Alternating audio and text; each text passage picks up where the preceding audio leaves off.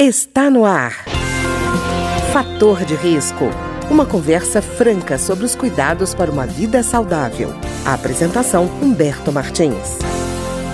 Olá, no programa de hoje nós vamos voltar a conversar sobre a osteoporose com o reumatologista Charles Eldan de Moura Castro, que é professor da Escola Paulista de Medicina e presidente da Associação Brasileira de Avaliação Óssea e Osteometabolismo, Abraço. Dr. Charles, fatores de risco. Quais são os fatores de risco para o surgimento da osteoporose? Existem fatores de risco que fazem o indivíduo ter maior chance de ter osteoporose.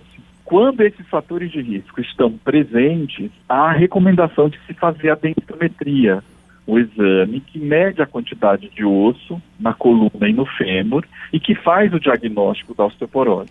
Esses fatores de risco são idade. Quanto maior a idade do indivíduo, maior a chance dele ter osteoporose. Mesmo se o paciente não tem história clínica nenhuma, e se ele é mulher e tem mais de 60 anos, está indicada a densitometria. Homens, independentemente da história clínica, com mais de 70 anos também está indicada a densitometria. Os outros fatores de risco são baixo peso, então os indivíduos que são magros, pequenos, que têm a compleição corpórea mignon, aquela senhora que é magrinha, pequenininha, que tem um peso abaixo dos 50, 54 quilos, esta mulher tem um risco maior de ter osteoporose. Da mesma forma, Indivíduos que têm uma história familiar de fratura, cuja mãe ou pai, um relativo de primeiro grau, teve uma fratura do quadril, esse indivíduo também tem um risco maior e deve fazer o exame.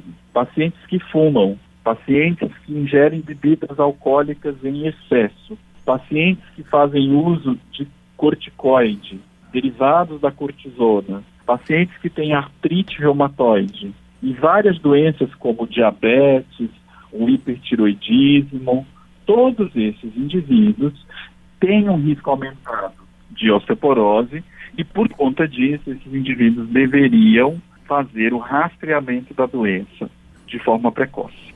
E, doutor Charles, por exemplo, no caso de exposição solar, a pessoa não se expõe muito ao sol, preocupada, hoje em dia a preocupação muito grande com relação ao câncer de pele, as pessoas acabam até nem indo muito para o sol. Essa ausência uhum. de exposição ao sol pode ser prejudicial?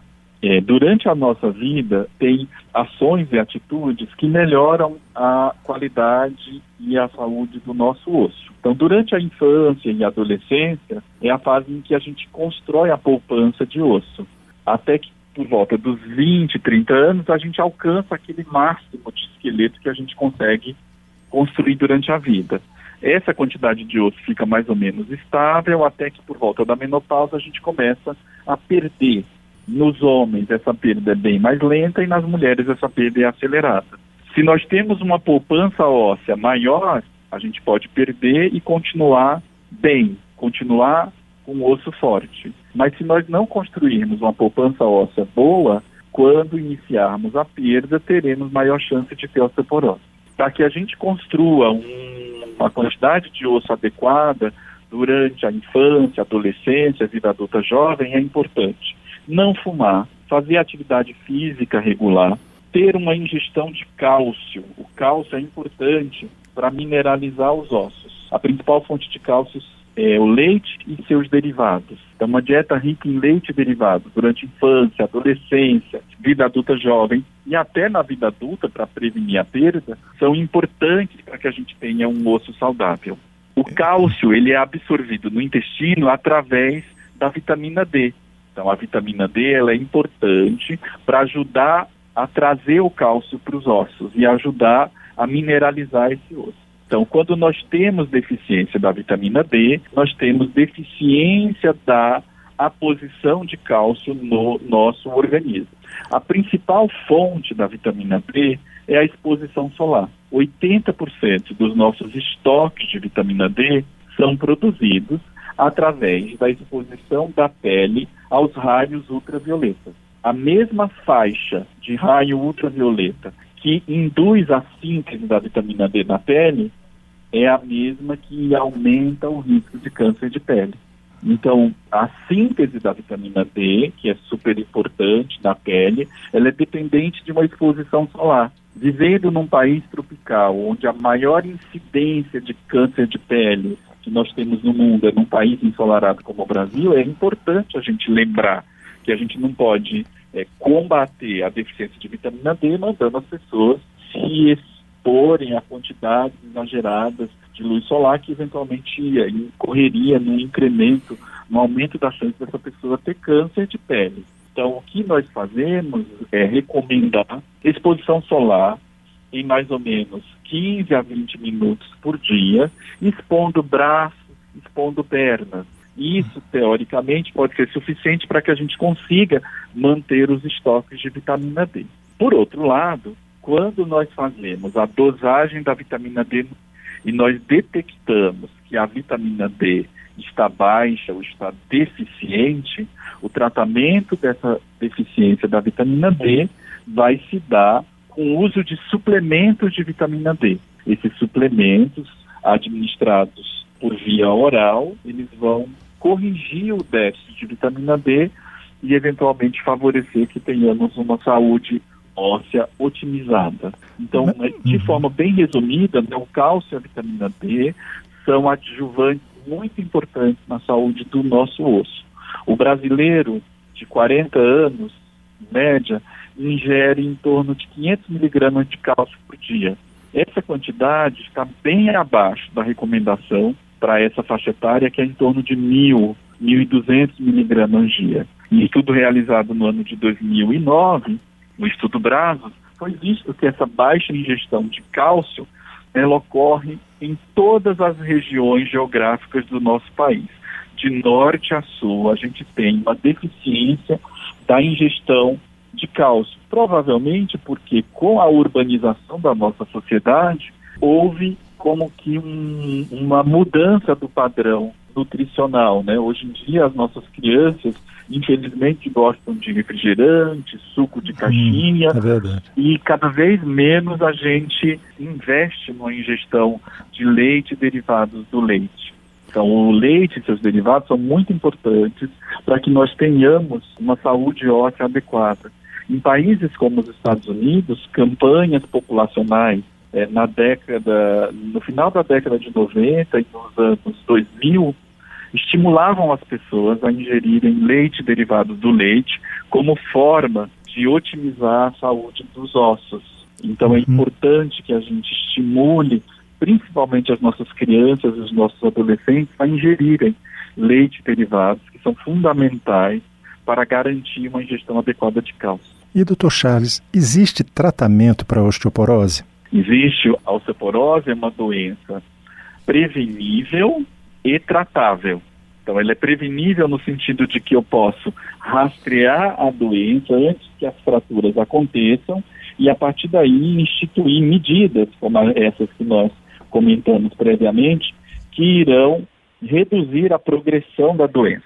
No indivíduo que tem o diagnóstico da osteoporose, existe uma gama de medicamentos que são aprovados para uso clínico e que reduzem o risco de fraturas. Esses medicamentos eles podem ser administrados por via oral. Existem medicamentos para uso endovenoso e existem medicamentos para uso subcutâneo. Existe então um, um arsenal terapêutico, né, um grupo de, de fármacos que, utilizados da forma correta, reduzem o risco de fraturas. O tratamento da osteoporose ele se dá em longo prazo, não existe cura para a doença nesse momento, mas o tratamento ele deve ser realizado por médico especializado nessas doenças, especializado na osteoporose, e o resultado terapêutico é muito bom. Esses medicamentos estão disponíveis na rede SUS e é extremamente importante que a gente reconheça, né, que a sociedade brasileira ela envelhece a passos largos. Pois é. Uhum. Haverá um incremento do número de idosos nos próximos anos. Pela, até 2050 é estimado um incremento de mais de 30% no número de indivíduos com mais de 60, 65 anos. Esse aumento do número de indivíduos idosos certamente impactará no aumento da taxa de osteoporose na nossa população. É importante que estejamos preparados para isso. É importante que nós implementemos formas de prevenir e diagnosticar a doença precocemente. Esse envelhecimento uhum. das populações é algo que ocorre no mundo inteiro e que a gente já via desde as décadas dos anos 40 na população brasileira e que vai se expandir eh, nas próximas décadas. Em países desenvolvidos, por exemplo, Estados Unidos, Japão, países desenvolvidos da Europa, mulheres nascidas no ano de 2000 são esperadas viver por até 100, 102 anos. Isso é um incremento muito importante da uhum. nossa expectativa de vida. Se esse incremento da expectativa de vida não for acompanhado por ações que melhorem a saúde dos ossos, nós teremos uma grande quantidade de idosos sofrendo com o problema da, da doença, sofrendo com a fragilidade esquelética, que hoje no Brasil custa em torno de 1,2 bilhão de reais, com custos diretos e indiretos relacionados ao tratamento das fraturas e relacionados à perda de produtividade dessa população. Então é um problema de saúde pública no sentido de que tem impacto social e econômico importante e do ponto de vista do paciente tem um impacto individual muito forte, principalmente no que diz respeito a um aumento do risco de morte e a perda de independência desse indivíduo. Se você conversar com qualquer idoso, eu acho que o valor que ele mais prioriza na sua vida é a independência, claro. é a uhum. autonomia. Nenhum idoso quer voltar a morar com o filho, quer voltar, quer ir morar numa casa de repouso porque não pode cuidar de si mesmo. Então, a osteoporose, ela é realmente um delimitador dessa perda da autonomia, porque a fratura tem complicações graves. E, felizmente, é uma doença prevenível, que uhum. nós precisamos é, fazer com que as nossas estratégias para identificar os pacientes fraturados, identificar aqueles indivíduos que estão com risco maior de fratura e, eventualmente, tratá-los adequadamente. Quanto mais cedo o tratamento é instituído, maiores são as chances de sucesso, de fazer com que esse indivíduo siga a sua vida sem novas fraturas e aquele que ainda não teve a fratura, que nunca venha a tê-la, né? Aquilo que a gente chama, vamos prevenir a primeira fratura.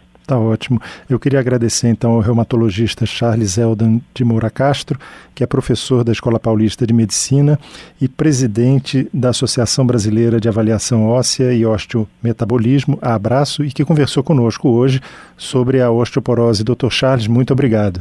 Eu que agradeço pela oportunidade de estar falando com vocês e o seu público particularmente a respeito dessa doença que a gente frequentemente esquece quando a gente vê um, um idoso envelhecendo e diminuindo de tamanho.